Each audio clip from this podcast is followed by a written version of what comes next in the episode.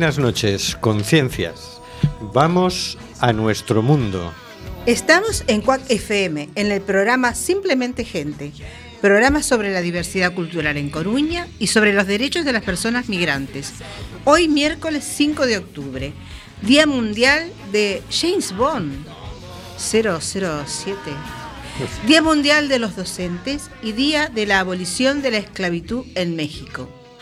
Día también en que en 1989 el Dalai Lama, líder exiliado del Tíbet, resulta galardonado con el Premio Nobel de la Paz y por su campaña de no violencia contra la dominación china del Tíbet, que fue invadido en 1950.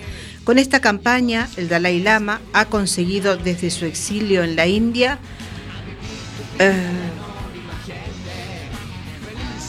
que el resto del mundo se entere de lo sucedido. es que acá me ha faltado un, un, tan- un- un poco de texto. Mil disculpas. Bien. También en este día nace el inventor del cinematógrafo Louis Jean Lumière. Y una anécdota, se puede decir que este día del año 1582 nunca existió, ya que el Papa Gregorio XIII ha decretado el calendario gregoriano en sustitución del calendario juliano. Y la noche del pasado 4 de octubre dará paso al viernes 15 de octubre, por lo cual el 5 de octubre de 1582 nunca existió. En España, Italia, Polonia y Portugal se saltea ese día entre el jueves 4 de octubre y el viernes 15 de octubre de 1582 debido a la implementación del calendario gregoriano. Curiosidades de la historia. Seguimos denunciando los vuelos de deportación de inmigrantes que realiza Europa por medio de la compañía Air Europa y todo el grupo Globalia. No, vueles nunca con Air Europa. Tenemos en control al mago de las ondas, Carlos Reguera. Hola Carlos. Hola, un saludo en un día tan importante como habéis comentado, es increíble, ¿no? Felicidades a los que hayan nacido este día. Y al resto también, claro. Y al otro lado del hilo telefónico al señor García. Hola señor García. Buenas y ya noches otoñales a todos nuestros radio, radio oyentes y a nuestros compañeros radiohablantes. En el estudio José Couso contamos con Hortensia Rossi. Hola Hortensia. Buenas noches a todos. Y dentro de un rato contaremos con la intervención de Laura Lanuza, las relaciones públicas de Proactiva Open Arms. Y a través de las ondas a nuestro contertulio Oscar G. Hola Oscar. Hola, buenas noches. Así que ya Gregorio nos estuvo sustrayendo unos cuantos Exacta- días, ¿no? exactamente, Si es que, si es Sí, que ya, ya desde de lejos viene la cosa. Exactamente. Y conduciendo el programa, Rubén Sánchez, que hará lo posible para que fluya este amordazado programa número 124. 25. Perdón, 125. Hoy tenemos varios errores gráficos. Amordazado porque recordemos, seguimos amenazados por la ley Mordaza. Estamos en el programa Simplemente Gente en Cuac FM en el 103.4 y nos puedes encontrar en Facebook en Simplemente Gente en Cuac FM.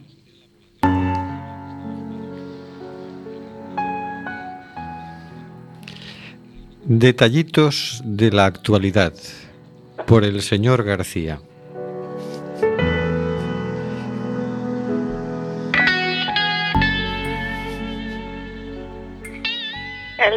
Sube en septiembre en 22.801 personas. La banca prevé el cierre de unas 9.000 oficinas y el despido de entre 30.000 y 35.000 personas. Ericsson prepara entre 3.000 y 4.000 despidos. Estas son algunas de las noticias de las últimas semanas. Hace unos días informaba también el periódico en los últimos meses proliferan los estudios de expertos y de organismos o entes económicos que han alertado de que la automatización de procesos se llevará por delante millones de empleos en todo el mundo. España es uno de los países que sale peor parado en, estos, en estas proyecciones. Afrontar un riesgo elevado que afecta al 12% de los puestos de trabajo, según cifras de la OCDE. Pero una cosa es el empleo, en el cual hay un pago, y otra es el trabajo, que es cualquier cosa que se hace, que hace una persona, tanto si se la paga como si no. No es el empleo aquello que nos da dignidad, sino que somos dignos por el solo hecho de ser humanos. Estas son palabras de Juana Pérez en el taller sobre renta básica celebrado en Berlín en el marco del Congreso Internacional por la Paz, celebrado entre el 30 y de septiembre y el 3 de octubre. En esta época que nace eh, en la que hay más gente que empleo, más máquinas que realizan más trabajos, ¿dónde queda la dignidad del ser humano? ¿Está asociada al empleo? Si el salario no se puede tener condiciones dignas de vida, y si tenemos un salario, ¿trabajaremos con más libertad? ¿Buscaremos mejores empleos? ¿Es la renta básica una herramienta de distribución de riqueza y de dignidad, com- de dignidad humana? Haremos trabajar hoy a nuestros estimados contertulios. ¿Qué opinas, Hortensia? Pues yo me quedé pensando esto de... y si tenemos un salario, trabajaremos con más libertad, pero ¿y, el, salario, el salario es digno o no es digno? Claro, es que sería... ¿Tiene que ver eh, el monto del salario con la libertad? Hombre, actualmente sí, es decir, si, si ganas 300 euros, ¿qué libertad Eh. vas a tener? Pero si tuvieras una renta básica a la que se sumara el salario, entonces ya dirías, espérate, porque yo voy a trabajar porque me gusta ese trabajo o porque eh, quiero tener más dinero para gastar. Es decir, si con lo básico no me llega, porque me quiero comprar un coche o quiero tener una casa de campo, tal, entonces voy a buscar un trabajo que además de los 700, 800 euros que me dan de renta básica, tener un salario me permita ahorrar y ir gastando, haciendo gastos mayores, ¿no? Pero ya sería una elección, ya no sería una obligación de que es que si no encuentro un trabajo me muero de hambre y estoy en una situación de exclusión. No, porque en situación de exclusión no estoy si hay una renta básica incondicional. Incondicional. Claro. Claro, el problema es que ahora, eh, para muchísimos miles de personas en Europa, el tema en Europa y en otras partes del mundo, pero bueno, como estamos acá, vamos a hablar de lo que más o menos tenemos por aquí. Tenemos un montón de gente desempleada que no solo no tiene renta básica, sino que no recibe ni un solo euro de ningún tipo de prestación. O sea, ya, ya, ya es mucho más este, de lo que estábamos hablando de tener una renta básica y encima un empleo por el cual recibir un salario que nos proporcione una calidad de vida O sea, más que está- o menos Quieres decir que estaría bien que pudieran tener una renta básica, pues, ¿no? por supuesto que estaría bien tener una renta básica. A ver, ¿cuándo? ¿Cuándo? ¿Cómo le ponemos la renta básica? Es que este es un tema que salió a la palestra porque lo, lo- bueno, hay gente que lleva trabajando en el tema de la renta básica desde hace más de 20 años, ¿no? Y salió cuando surgió Podemos, era una de las medidas que ellos traían, ¿no? Que estaba en el movimiento social que los impulsaba, era una de las demandas que había. Pero se generó tal debate en este país, ¿y de dónde va a salir el dinero? ¿Y de dónde va a salir el dinero? Y empezó todo el mundo... Y había cuentas hechas sobre de dónde salía el dinero. Y salía, no, no era ninguna barbaridad. Pero nada, era como... Tocaba algo profundo en el psiquismo humano, ¿no? Porque reconozcámoslo, nos hemos todos criado aquí diciendo ganarás el pan con el sudor de tu frente. Diciendo, castigado por malo. Ahí has hablado muy bien, ahí has hablado muy bien. Es una vieja creencia que te está ahí muy, muy impuesta. Claro. Y luego hay otros que decían, claro, imagínate, eh, pues en mi casa somos cuatro. Si nos dan cuatro rentas básicas, ¿qué? ¿Tú te pondrías a trabajar? Porque aquí entre cuatro sumaríamos tres mil y pico euros. ¿quién se, quién se anima a ir a trabajar? Y entonces dices, claro, entonces nadie trabajaría. Como una concepción del ser humano, decir, no, no, es que el ser humano, por ejemplo, nosotros no seríamos muy humanos porque estamos aquí trabajando gratis, ¿no? ¿Cuántos O- o voluntarios somos- hay? O... como somos, estamos trabajando gratis, que si, si tuviéramos una eh, renta básica, pues mm, lo haríamos con más dedicación porque este trabajo que estamos haciendo ahora voluntario, que no empleo, pues lo tenemos que hacer en nuestros huecos libres ahí mm, de, De mala manera, manera. en, muchas- en muchas ocasiones. Sí.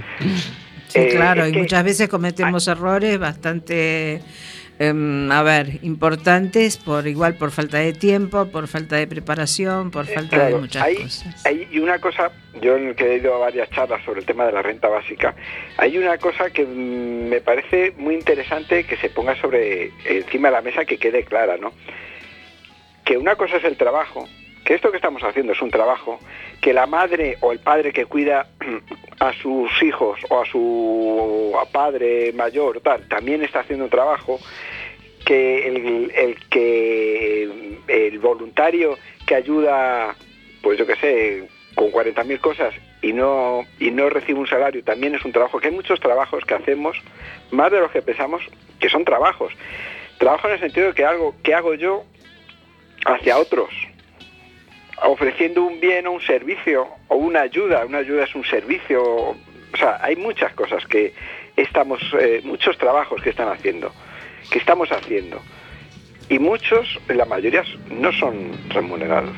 Entonces, en un momento que por eh, capacidades técnicas, por capacidades de riqueza, hay para todos, mm, pues a lo, a lo mejor pues vendría bien replantearnos las cosas de cómo se cómo nos distribuimos cómo más que cómo nos distribuimos cómo favorecemos que toda persona tenga unas mínimas condiciones de vida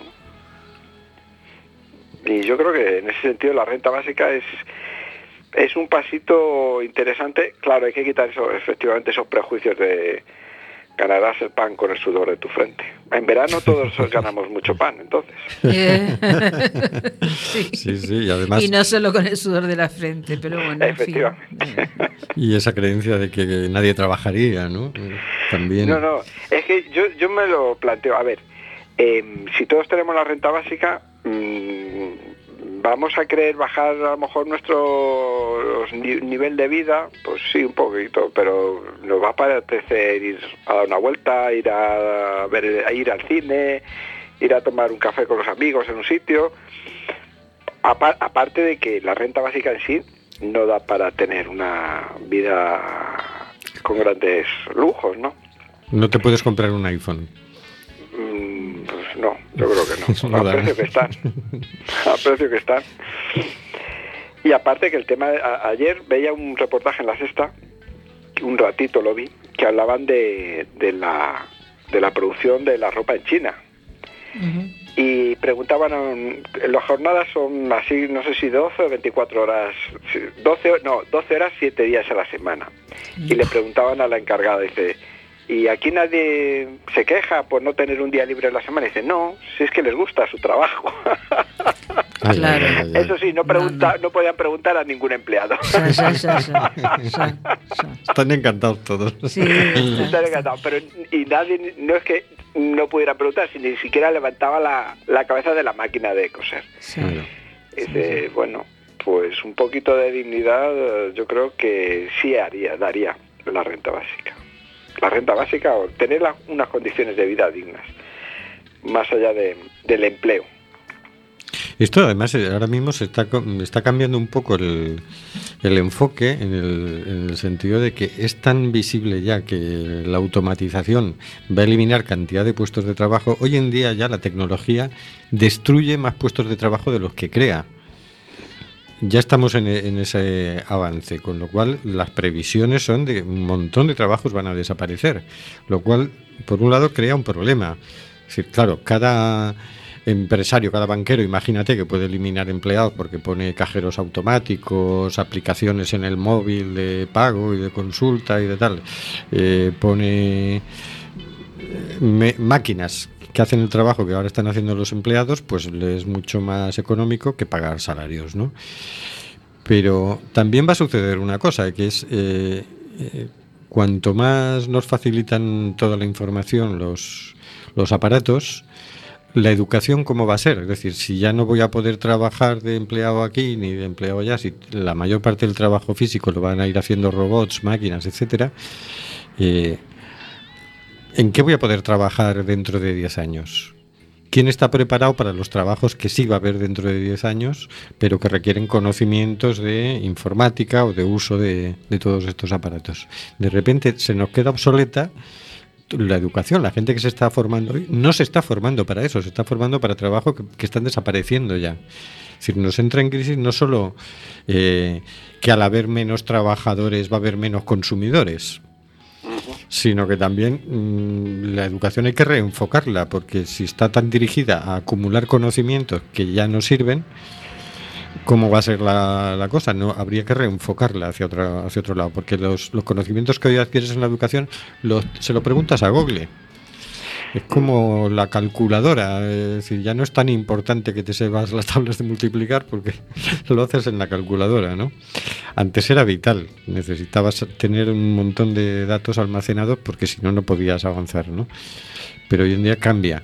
Pero hay un choque ahí que dices, bueno, si empiezan a despedir gente, inicialmente cada empresa va despidiendo gente y parece que es no es el problema conjunto no es problema de esa empresa, por lo cual cada empresa lo va a ir haciendo, porque así aumenta beneficios.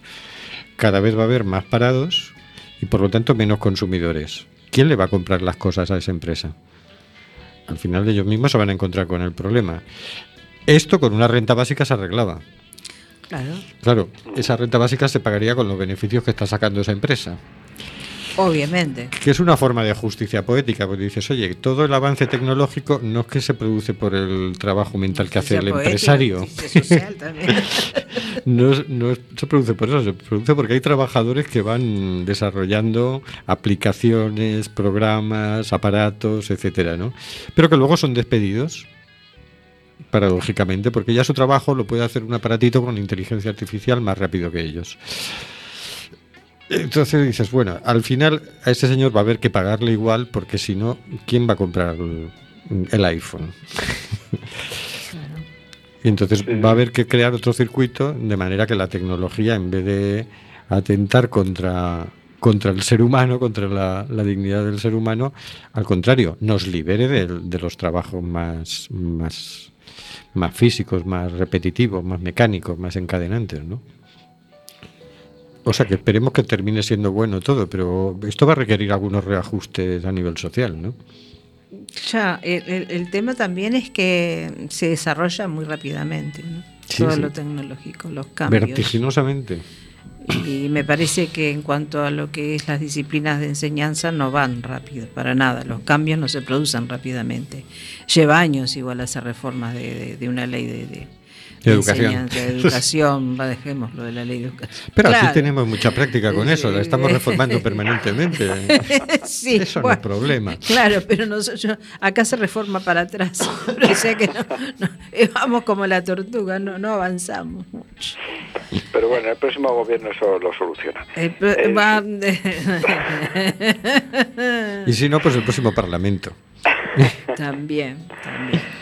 Pero bueno, es cierto, pero que, que va, va a necesitar muchos cambios, pero yo creo que el, el proceso se está acelerando mucho, precisamente por ese avance tecnológico que va a ir más rápido de lo que pensamos. Y la necesidad de, de implementar esto, mm, pues puede que sea casi ya, casi ya, antes de, antes de que nos demos cuenta, mm, yo creo que el, que va a ser necesario y no por la gente, porque ya es necesario para la gente, sino por incluso los estamentos que, que rigen, eh, que tienen el poder, que manejan el poder, que se van a dar cuenta que o hacen algo precisamente por eso. Uno, porque cada vez va a haber menos gente eh, con posibilidad de consumir y son ellos los primeros interesados en que haya gente que consuma mucho, porque si no, no sigue acumulando riqueza y porque mm, más tarde o más temprano, cuando se acumula la pobreza, pasan cosas mm, durillas y complejas, ¿no? Y revueltas y ese tipo de, de- de situaciones incómodas para todos. Sí. Así que yo creo que no va a tardar tanto, no va a tardar tanto. Hay que empezar a moverse ya porque... La cuestión, perdona Rubén, Perdona. es ¿y de qué forma? Porque a ver si nos venden la moto como han hecho otras muchas veces y nos dicen, te doy una renta básica, lo que me estás dando es un caramelo envenenado. Porque, y creo que es conveniente decirlo, mm, surgen desde el- los sectores más convers- conversadores, no, no sé si conversan mucho, pero sí conservan mucho. Eh, la cuestión de decir, sí, sí, démosle una renta básica, pero con el criterio de, y les quitamos todos los demás derechos y que se busquen la vida. Porque es una forma de poner en, en circulación dinero y que les revierta a ellos porque son los que van a tener el monopolio pues de la sanidad, de la educación, de la alimentación. Entonces, el poco dinero que te den, como no vas a tener, vas a tener que pagar todo hasta salir en la calle y poder respirar, pues le va a llegar otra vez a su bolsillo. Así que trabajemos en una renta básica que dé dignidad a las personas, mm, ya, pero en una renta básica que dé dignidad a las personas, no que sean meros movedores de dinero. Vale, vale. Por cierto, eh, mañana a las 8 hay una manifestación para protestar por el ERE de Excel Exactamente. y en la calle Ramón y Cajal, o sea que es- empecemos por ahí, que ahí ya hay gente que está siendo despedida por la maravillosa automatización. Y sí, son 200 y algo de personas, 300 personas, ¿no? Sí, 300, 300 y pico, luego entramos ahí. Eh, pero bueno, vamos a cambiar de tercio. Vamos a escuchar Luces Errantes de Ismael Serrano. No te vayas porque a continuación tendremos una conversación con Laura Lanuza de Proactiva Open Arms.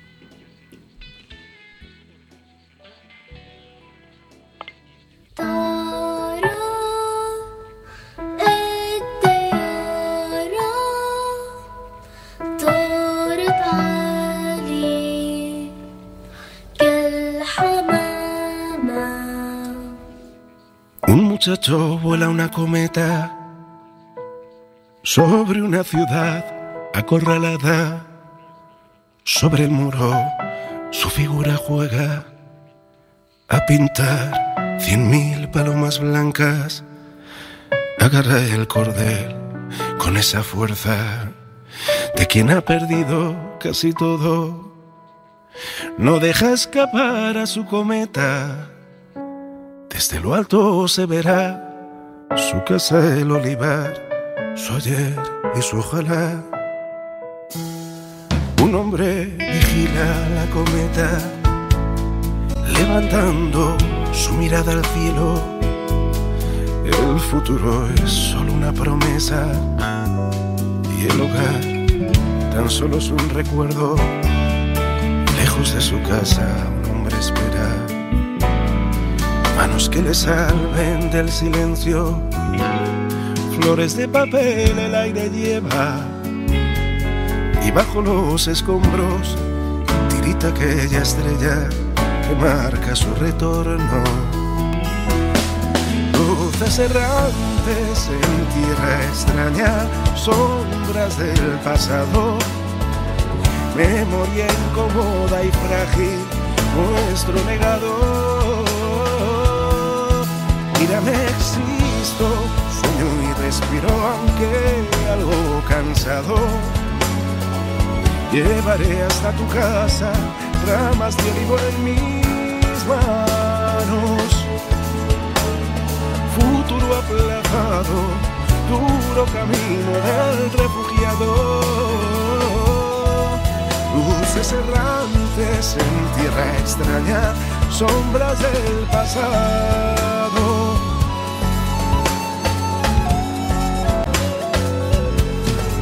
Aves de papel hoy sobrevuelan la playa que fue sangre y espina.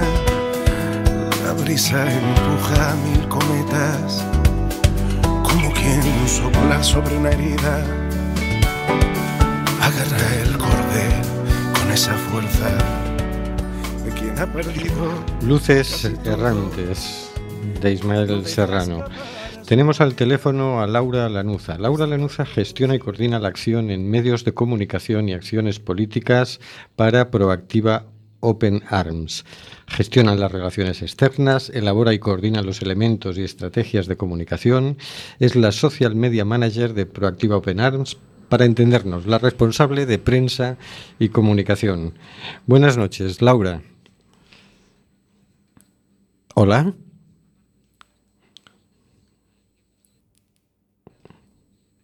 Hola Laura, buenas noches. Tenemos un... ¿Nos oyes Laura? Hola. Ahora sí, ahora sí, sí. Mira, nosotros nos metemos en la web de Proactiva Open Arms y nos salta un gran banner que pone Descubre la nueva película documental de Salvados sobre Proactiva Open Arms. ¿Cuándo es el estreno? Pues se estrena en cines a partir del día 12 de octubre. El 12 de octubre, que es... La semana que Miércoles. viene. Ah, Miércoles dentro de una Miércoles semanita. Es un estreno particular. Es un estreno, es un estreno solidario. Eh, son eh, Jordi Évole y su equipo hicieron un llamamiento ah, a los cines de España y a las salas de España que quisieran participar y ayudar a nuestra a nuestra ONG Ujú. y mm, haciendo el preestreno de, de Astral, del primer programa de esta temporada que por primera vez tiene un formato documental y, y, bueno, un poco con aquello, toda la recaudación que saliera de esas de ese preestreno iría para, para nuestra causa. Ajá. Y hay más de hay más de cines en toda España, con lo cual hay cines donde donde poder verlo. sí. Aquí en Coruña se estrenará el jueves 13 de octubre a las cuatro y media y también a las ocho y media habrá otro pase en Marineda City. Así que os, os invitamos a todos a mm, veniros a, a ver. Austral se llama, ¿no? Astral, Astral, Astral. como el nombre del eh, como el nombre del barco. Ah, ese es el nombre del barco. Muy bien. Este es un evento extraordinario, es decir, mm, no recuerdo haber visto nunca un, un evento así protagonizado por una por una ONG. Pero imagino que las cosas empezaron más más pequeñitas, ¿no? ¿Cómo surgió Proactiva Open Arms? Uy, eh, Open, mm, Proactiva Open Arms surge el año pasado, a principios del mes de septiembre, cuando Oscar Camps, que es un profesional y director de una empresa de socorrismo que, que gestiona playas en todas las costas españolas, veía con, con dolor cómo se morían niños, vio la foto de Ailán y vio muchas otras fotos de niños ahogados y no podía entender cómo estos niños estaban muriendo a 100 metros de la playa y nadie hacía nada por ellos. En ese momento él pide ayuda a ver si hay alguien, ofrece su ayuda para, para ir a ayudar y como nadie le responde ni le dice nada, eh, un par de semanas más tarde, ya por mediados de, de septiembre, coge un billete, habla con su equipo y les dice, mira, tengo 15.000 euros ahorrados, eh, si me apoyáis, yo estos 15.000 euros los dedico a irnos a Lesbos y a salvar y ayudar en todo lo que podamos. El equipo se sume, se suma, se sube un poco a la iniciativa y se van para allá. Siempre. ¿Cuán- Eh, ¿Cuántos eran ese primer equipo? Bueno, ese primer equipo era Oscar y Gerard, que se fueron, a, alquilaron uno, cogieron un billete de Welling, alquilaron un hotel y alquilaron un coche. Y dijeron, bueno, vamos a las playas, vamos a hacer un poco de trabajo de campo para intentar emular el, el sistema de trabajo que tienen aquí.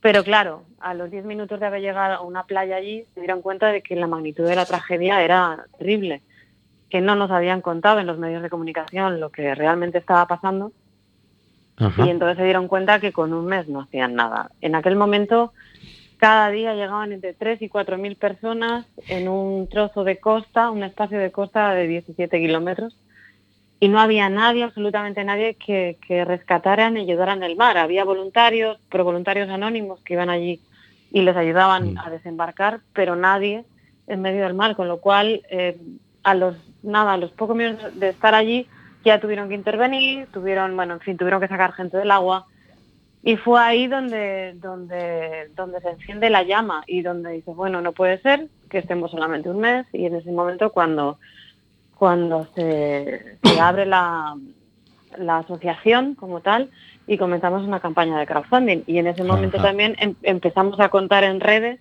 en Facebook y en Twitter, las cosas que iban pasando cada día. Claro, porque enseguida tuvisteis mucha repercusión en medios y, y el crowdfunding funcionó, ¿no? Porque con el equipamiento inicial no se podía hacer gran cosa, imagino. No, no, el, equipamiento inicial eran unas aletas y el uniforme. Al principio no llevaban uniforme ni nada y, al principio como que no les tomaban muy en serio. Pero al día siguiente, cuando vieron que era aquello un poco caos, dijeron, no, no, vamos a ponernos exactamente con el mismo uniforme que utilizamos en las playas españolas. Entonces ahí ya se dieron cuenta de que algo era, era diferente, ¿no? Y, y con el tiempo se han ganado el respeto de todas las organizaciones allá.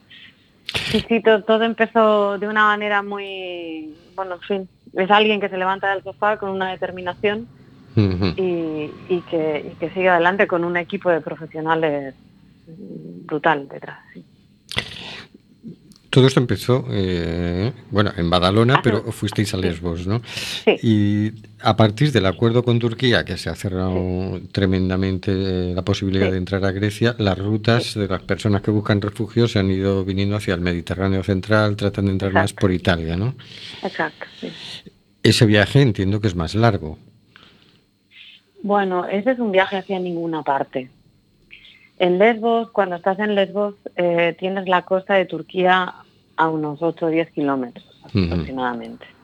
Tú de un, de, un, de un lado de costa visualizas el otro lado de costa, entonces tienes una falsa sensación de seguridad. En el Mediterráneo no.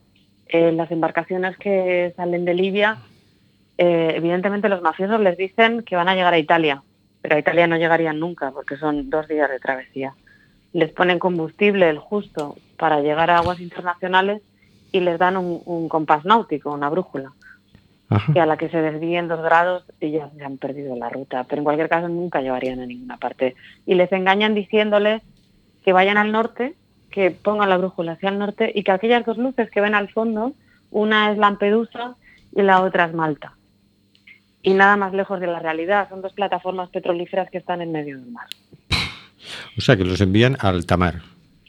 Sí, los envían, los envían a morir. Los envían a morir.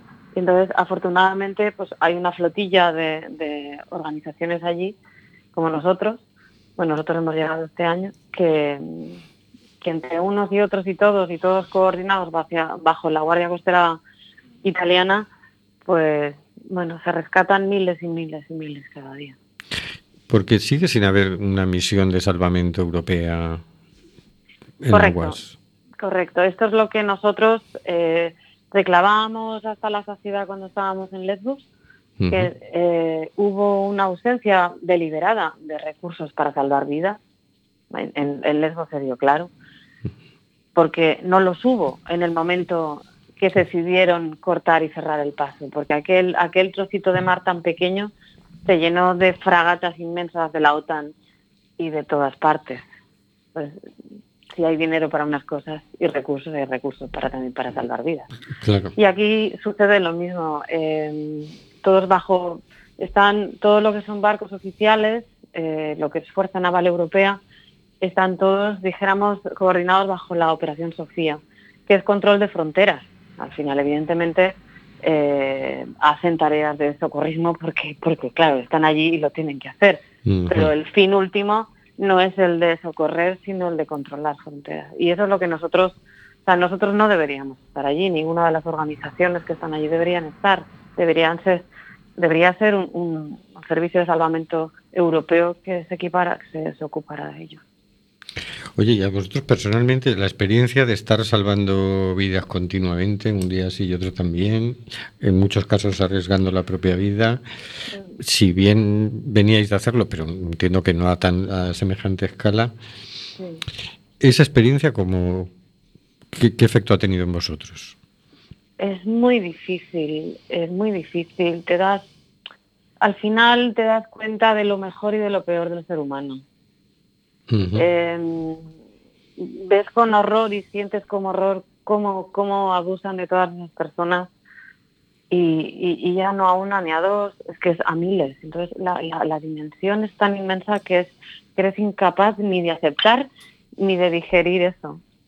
Pero por otro lado ves y te, y te sientes gratificado porque una sonrisa, un abrazo, un, no sé, un gesto de alegría y de esperanza, los niños salvados y rescatados te dan aire y, y- te dan la razón, ¿no? Y, dices, estoy haciendo lo correcto y esto vale la pena y, gracias a que la sociedad civil nos apoya con sus donativos y podemos seguir adelante.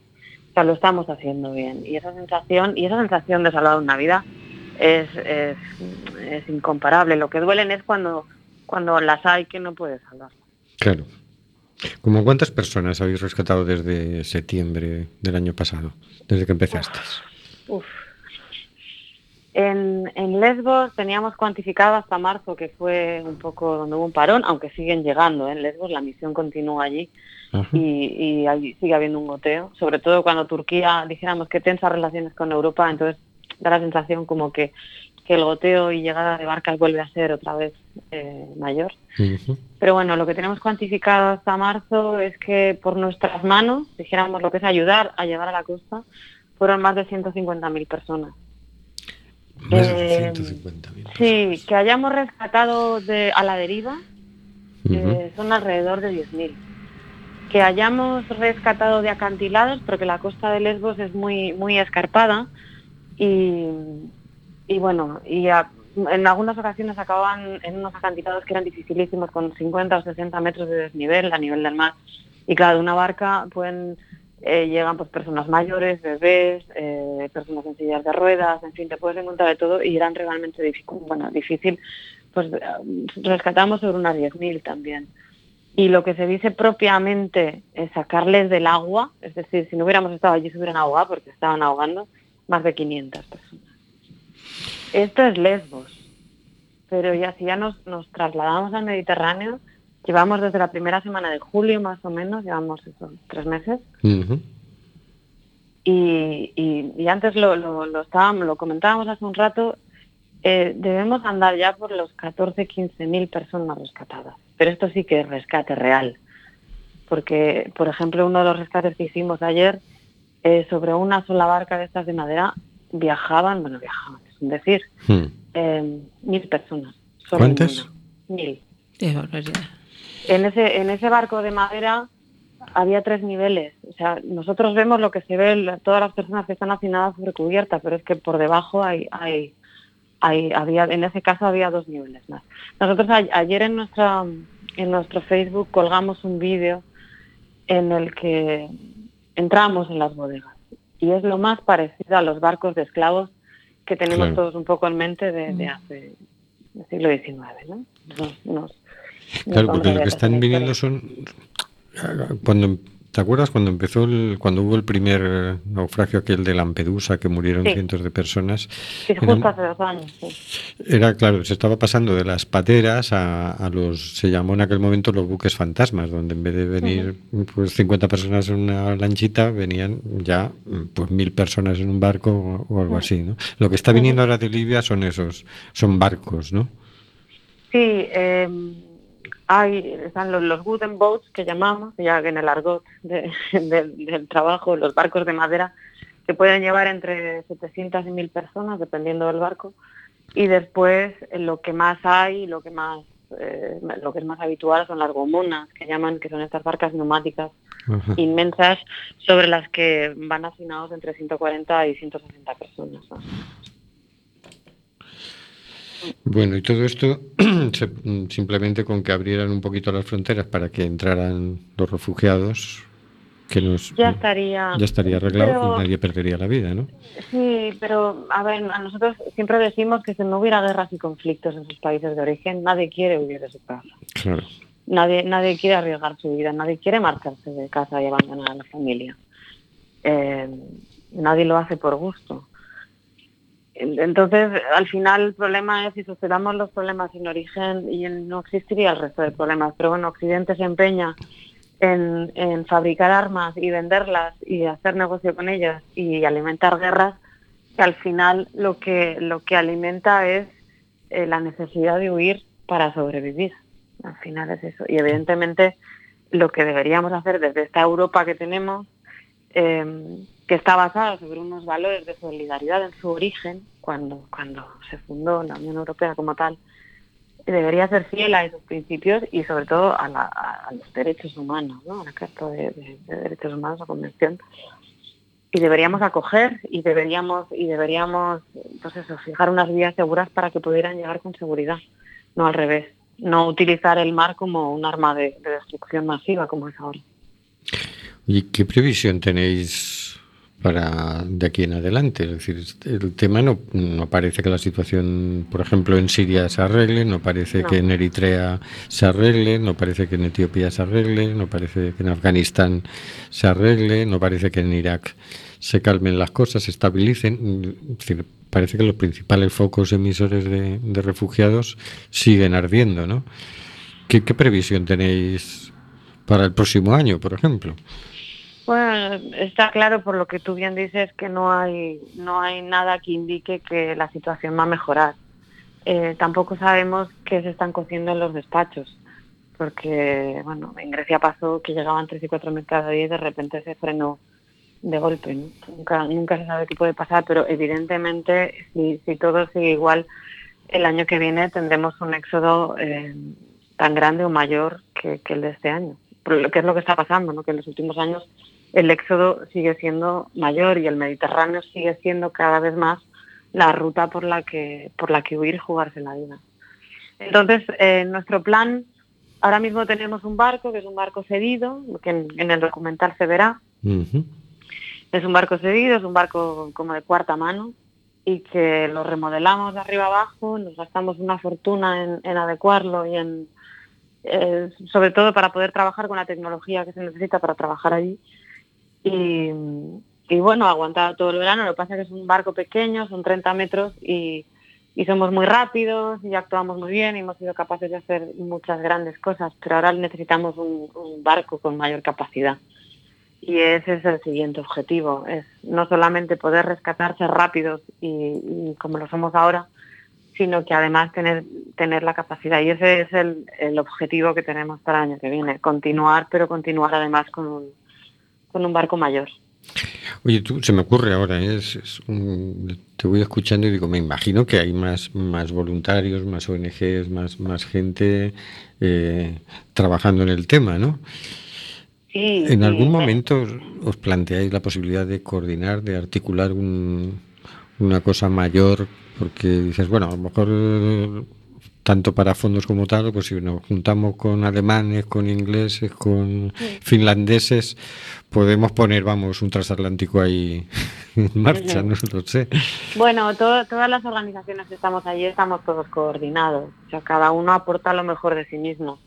Eh, tenemos tiempos distintos también y necesidades diferentes. Eh, también sucede que a veces, pues, por ejemplo, eh, los barcos que, por ejemplo, que pueda tener MOAS o que pueda tener eh, Médicos Sin Fronteras, que son barcos muy grandes, en el momento en que han hecho mucho rescate y el barco está lleno, tiene que ir a desembarcar a Lampedusa. Entonces, un poco toda esa coordinación es, es difícil, es difícil, porque la verdad es que si comparas Médicos Sin Fronteras o comparas MOAS con Proactive Open Arms, tenemos eh, un presupuesto ridículo ¿no? a, a su, a su lado, porque también acabamos de llegar y porque somos de otras características que no, no tenemos nada que ver, no llevamos un añito solamente. Eh, pero ya lo hacemos de alguna manera, ya es una red coordinada bajo los guardiacostas italianos que son los que nos coordinan y bajo Ajá. los cuales eh, coordinan a, a todos los que estamos ahí, porque en el fondo somos de diferente país y somos de diferente organización, pero somos una flotilla que estamos para lo mismo y estamos coordinados. De hecho, hay muchísimas, hay muchísimos, eh, muchas intervenciones que se hacen conjuntamente entre, entre las diferentes organizaciones. Ayer sucedió que por lo mismo, porque llevábamos 48 horas de rescates uno detrás de otro sin parar, todos los barcos, prácticamente todos, estaban ya sobrepasados y llenos de personas y nos encontramos con bueno, mil, 1.700 personas a nuestro alrededor y estábamos solos, pero por lo mismo, porque porque ya porque todo el mundo estaba sobrepasado. Claro, claro, es que es tremendo, es una cantidad inmensa, ¿no? Es, sí, sí, es tremendo, pero eso sucede porque lo que estamos viendo es que cuando se encadenan varios días de mala mar y de mal tiempo, se, se deben ir acumulando en la costa y al primer día que sale buen tiempo es una, una salida en avalancha. Y es lo que ha sucedido esta vez y sucedió también hace una semana. Muy bien, entonces, ¿cómo podemos ayudaros? Ayudarnos. Eh, lo más sencillo, lo más fácil, lo más directo es entrar en nuestra página web y allí pone quiénes somos, qué hacemos, de dónde venimos y, y qué es lo que estamos haciendo y cuáles son nuestros proyectos y hacer una donación. Eh, todo el dinero que entra va para esta misión, es ayuda directa y, esa es la manera más directa. Pero más allá de más allá de donar, que para nosotros es importante porque no recibimos ayudas de nadie, simplemente eh, seguimos seguimos en pie y seguimos adelante gracias a los a los donativos de la sociedad civil. Más allá, lo que se puede hacer es difundir, difundir nuestra tarea, porque claro, no todo el mundo tiene dinero para dar, porque son, son momentos difíciles. Pero se pueden organizar eventos, se pueden, un poco como eh, en otra escala, ¿no? Lo que ha hecho Jordi Évole con su equipo. Ujú. O se pueden, se- o simplemente difundir nuestra tarea, compartir en redes sociales, el boca a oreja, eh, porque ya no, ya no solamente difundir nuestro trabajo, sino difundir y que se sepa lo que está Lo pasando que está allí. pasando. Nos vamos todos al estreno de Austral. Sí, Vale, vamos a hacer difusión. La página web vuestra es www.proactivaopenarms.org, sí, ¿cierto? Y ahí encontramos toda la información, hasta la del estreno, ¿no? sí, exacto. Y para allí, quienes nos escuchan, perdón, para quienes nos escuchan, se estrenará en Coruña, en Marineda City, el jueves de la próxima semana, o sea, el día 13 de octubre a las 16.30 y a las 20 y 30 horas, por favor, no faltar para poder apoyar, aunque sea mínimamente, el sacrificio de tanta gente que está de voluntaria intentando salvar día a día unas cuantas vidas más, cuando quienes tienen que hacerlo, que es la Unión Europea, no lo hacen. Laura, ¿qué te, qué te gustaría añadir? Bueno, que, que queremos que no queremos ser necesarios. Eh, nuestro objetivo, eh, eh, nacimos y crecimos porque hay una necesidad imperiosa, porque hay miles, cientos de miles de vidas en riesgo y nos gustaría no tener que existir. Nos gustaría un poco volver a nuestras vidas anteriores y, pensar que, el, problema ya se ha resuelto. Mientras tanto, simplemente pedir a todo el mundo que, nos, que nos apoye y que, nos, y que difunda nuestra labor, que para nosotros es esencial. Muy bien, pues cuenta con ello, Laura. Muchísimas gracias por atendernos y vamos a escuchar a continuación el derecho de vivir en paz. Buenas noches, Laura. Muchísimas Buenas gracias. noches y gracias. Buenas noches.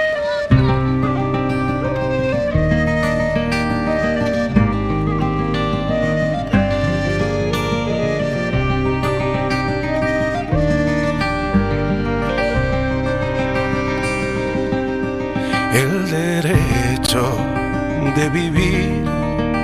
Poeta Ho Chi Minh que golpea de Vietnam a toda la humanidad.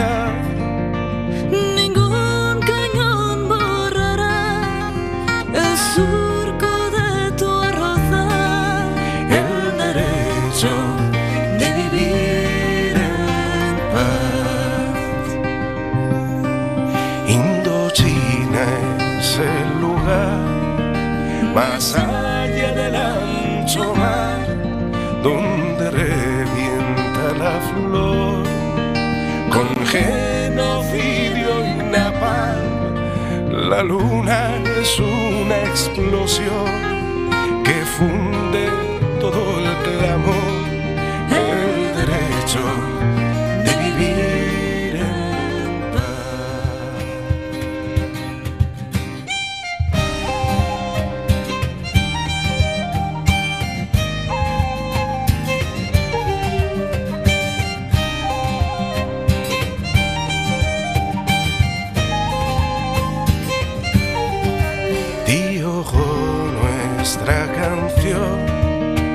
es fuego de puro amor, es palomo, palomar, olivo de olivar, es el canto universal. Cadena quiera triunfar, el derecho de vivir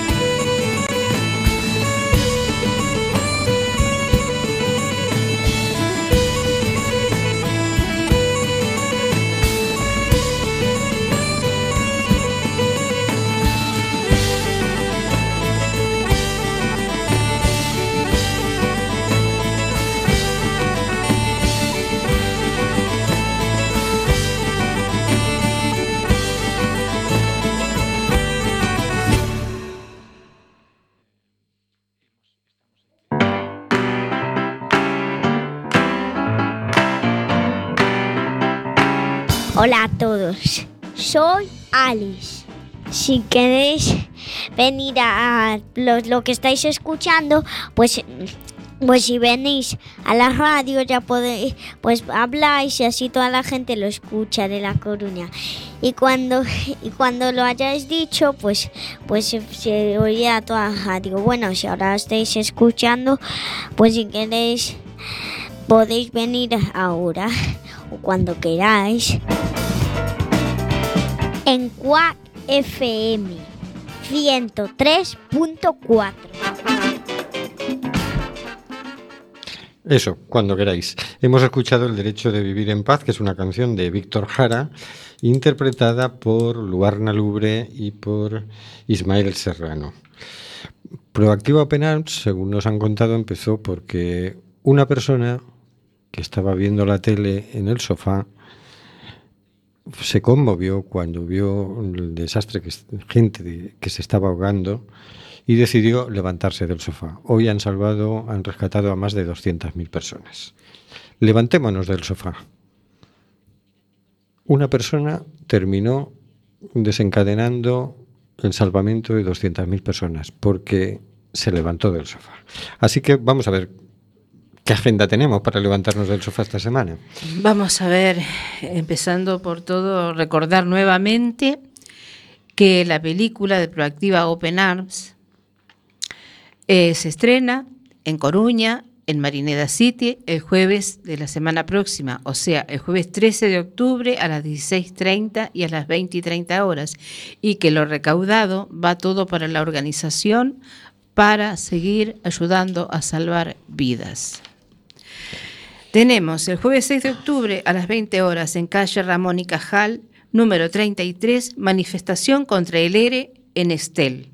El jueves 6 de octubre a las 20 está convocada una manifestación contra el infame e injustificado ERE que Estel, ADECO y Movistar pretenden llevar a cabo en todo el Estado. 355 despidos y que afecta a 205 trabajadoras y trabajadores en A Coruña. También el jueves, mm, es decir, mañana, a las 10 de la mañana, eh, habrá un taller mm, informativo sobre la renta social municipal en el local de SOS Racismo, en la calle Al- Alcalde Lens 34, primero C. ¿Quieres saber si tienes derecho a, a- a percibir la renta social municipal? Acude al taller e infórmate. Bueno, luego tenemos el domingo 9 de octubre a las 22. Perdón, esto está con un error. El domingo 9 de octubre a las 20 y 30 horas en la sala Mardi Gras, travesía de la Torre 8, gira europea intro de Fernando Cabrera. Actuará, actuará de telonera Soledad Fellosa. Yo creo, es Rubén, este, porque me has mirado, que es a las 20 y 30 horas. Muy bien, yo no lo sé. El martes, el martes 11, a las 11 de la mañana, habrá un taller informativo sobre la renta social municipal en el local de la ONG Viraventos, en la calle Monasterio de Cabeiro 4. Si quieres saber si tienes derecho a percibir la renta social incondicional, pásate en el taller e infórmate. Y bueno, con esto llegamos de momento. Se están cociendo más cosas, los movimientos sociales se están preparando, hay cosas mm, preparándose para en contra del TTIP o del Z. Mm, Esta tarde ha habido una manifestación de apoyo a la flotilla que está rumbo a Gaza, que ya están deben estar llegando. Eh, sí, de las mujeres. Sí. Exactamente. Y vamos a ver, a ver qué, qué nos cuentan después, ¿no? Pero se empieza a notar ya la efervescencia, Sí, comienza, sí, sí, sí, como que comienza el curso, ¿no? Ha comenzado el año nuevamente de, de- de empezar a, a defender, a seguir defendiendo nuestros derechos, que cada día son más pisoteados. Avanzaremos. Este año va a ser un año de avances en los movimientos sociales. Queda pronosticado. Claro que sí. y- Un café. Con el nuevo gobierno los van a avanzar los movimientos sociales. Bueno, igual te invitamos a café, no te preocupes.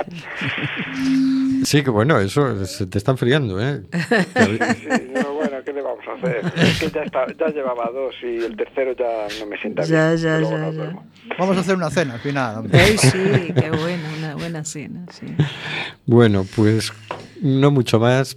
Hasta la semana que viene. Buenas noches, Hortensia. Buenas noches, nos vemos el día 12 de octubre.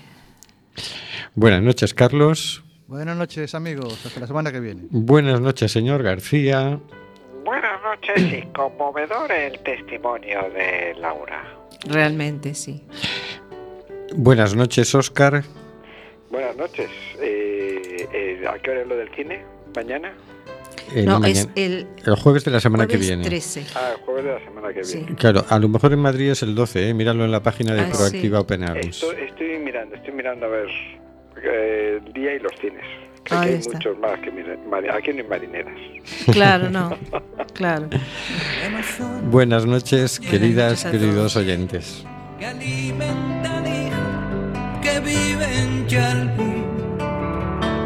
Y en la milla se escucha el ronquido